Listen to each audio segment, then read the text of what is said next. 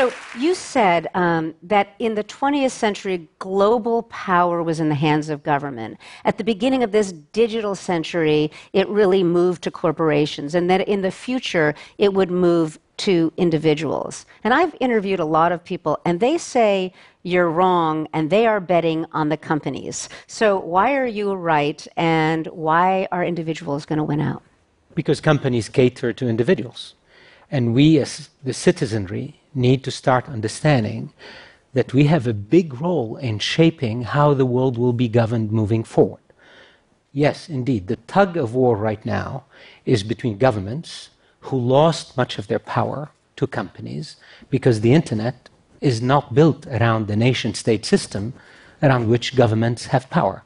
The internet is transnational, it's not international, and it's not national. And therefore, the companies became very powerful they shape our economy, they shape our society. Governments don't know what to do. Right now, they're reacting.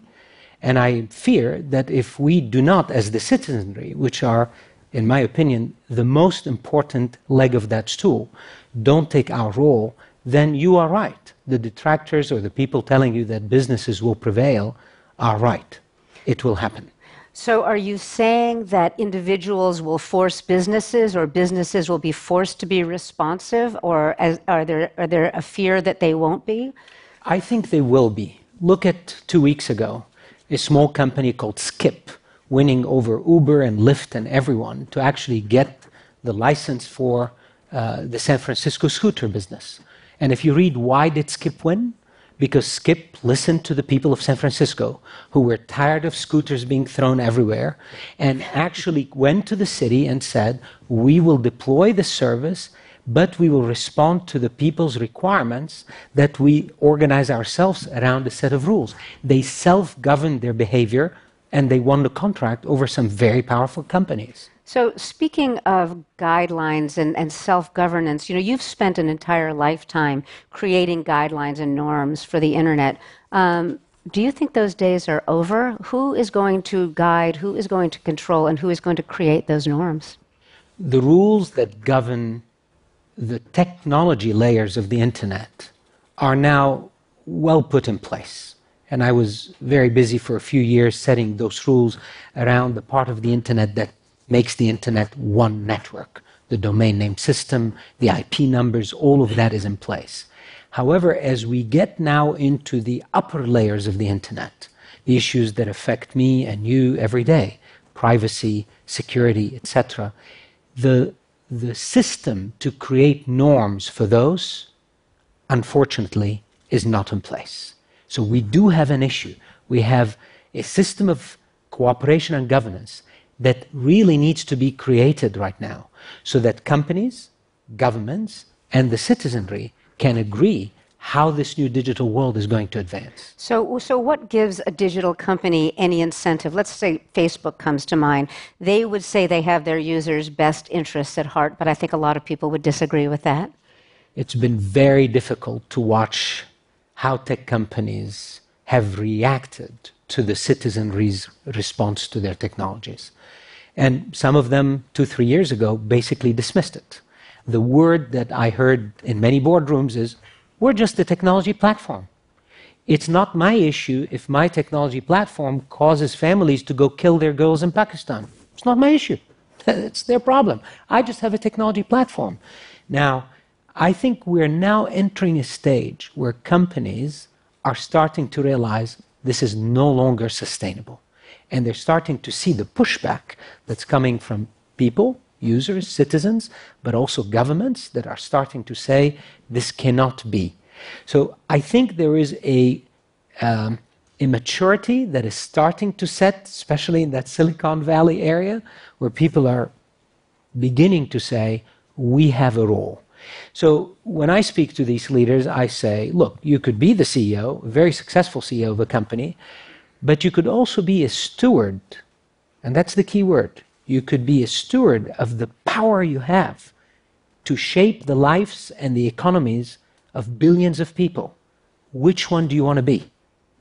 Well, and the answer is it's not one or the other. This is what we are missing right now. So when an adult like Brad Smith, the uh, president of Microsoft, said a few months ago, we need a new set of Geneva Conventions to manage the security of the digital space, many of the senior leaders in the Silicon Valley actually spoke against his, his words. Said, What do you mean, Geneva Convention? We don't need any Geneva Conventions. We self regulate. But that mood is changing, and I'm starting to see many leaders say, help us out.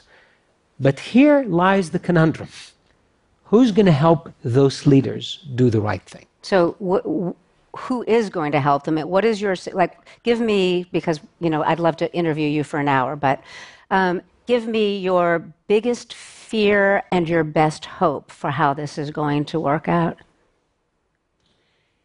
My biggest hope is that we will become each stewards of this new digital world. That's my biggest hope. Because I do think often we, put, we want to put the blame on others. Oh, it's these CEOs, they're behaving this way. Oh, these governments are not doing enough. But how about us? How is each of us actually taking the responsibility to be a steward of the digital space we live in? I mean, one of the things I've been pushing on university presidents is we need every engineering and science and computer science student who's about to write the next line of code or design the next IoT device to actually have in them a sense of responsibility and stewardship to it, towards what they're building. So I suggested we create a new oath, like the Hippocratic Oath, so that every student entering an engineering program takes a technocratic oath or a wisdom oath or some oath of commitment to the rest of us. That's my best hope, is that we all rise. Because governments and businesses will fight over this power game.